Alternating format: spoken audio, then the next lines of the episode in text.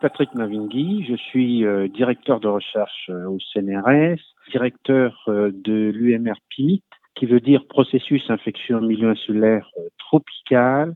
C'est une unité qui a quatre tutelles, l'Université de la Réunion, le CNRS, l'INSERM et l'IRD. Nous, on est situé sur l'île de la Réunion, précisément à Saint-Denis, où le laboratoire travaille sur les maladies infectieuses.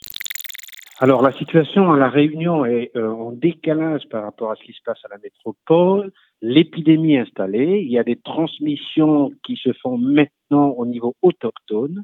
Quand il y a une dynamique de transmission en milieu continental, euh, il y a une certaine répartition euh, des transmissions qui peut être étalée dans le temps en général, en milieu insulaire, le confinement, on va dire même de, de l'île, fait à ce que la transmission peut être très, très, très accélérée et active et on peut attendre des taux de transmission élevés. D'ailleurs, c'est ce qui s'est passé lors du, du chikungunya. L'épidémie de chikungunya a commencé en 2005, ça s'est prolongé euh, jusqu'en 2006-2007 et la transmission, l'introduction d'une nouvelle souche virale a fait une transmission très accélérée. Près de 40% de la population a été touchée en très peu de temps. Après, il y a eu une baisse de, de chikungunya, enfin d'épidémie très importante. À partir du moment où 40% de la population a été infectée, il y a eu une sorte de protection de groupe, ce qui est complètement différent de ce qui s'est passé en métropole, avec quelques cas. Donc ça, c'est un cas de dynamique de transmission qui a d'ailleurs touché l'ensemble de l'océan Indien, avec une accélération de la transmission. Je pense qu'on a, on a eu quelques leçons, en tout cas tirées du chikungunya. Le système de santé et, en, tout cas, de préparation éventuellement d'arrivée d'épidémie a beaucoup progressé du point de vue euh, des soins, du point de vue éventuellement de contrôle des pathologies.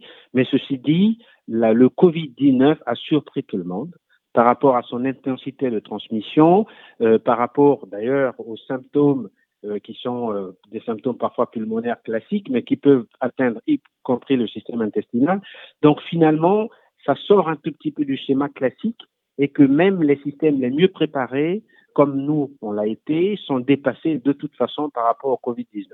Je peux vous rappeler aussi qu'à La Réunion, depuis fin 2017 et début 2018, on a eu une épidémie de dengue qui se poursuit ici. C'est aussi une arbovirose.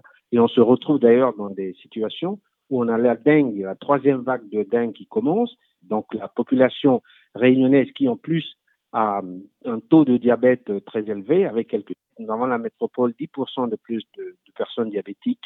D'une part, on a aussi des maladies cardiovasculaires et cardiométaboliques de façon globale, ce qui veut dire qu'il y a des possibilités de comorbidité à partir du moment où la dengue circule, Covid, en tout cas le SARS-CoV-2 est rentré, on peut avoir des situations de co-infection, de multi-infection qui peuvent aggraver effectivement euh, la morbidité et la mortalité ici sur l'île, ce qui nous fait craindre en tout cas euh, des situations euh, dramatiques dans les jours à venir.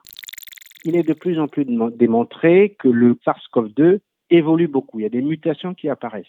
Donc nous, on aimerait bien regarder au niveau génomique, c'est les patients qui ont été infectés ici, est-ce que la souche qui circule est totalement identique à la souche qui a été introduite? Parce que les premiers cas de COVID-19 à La Réunion sont rentrés de métropole. Est-ce que depuis la transmission autochtone qui s'est installée, est-ce que c'est les, mêmes souches qui circulent? Il y a eu évolution. C'est très important de connaître la variabilité de la souche, des souches qui circulent.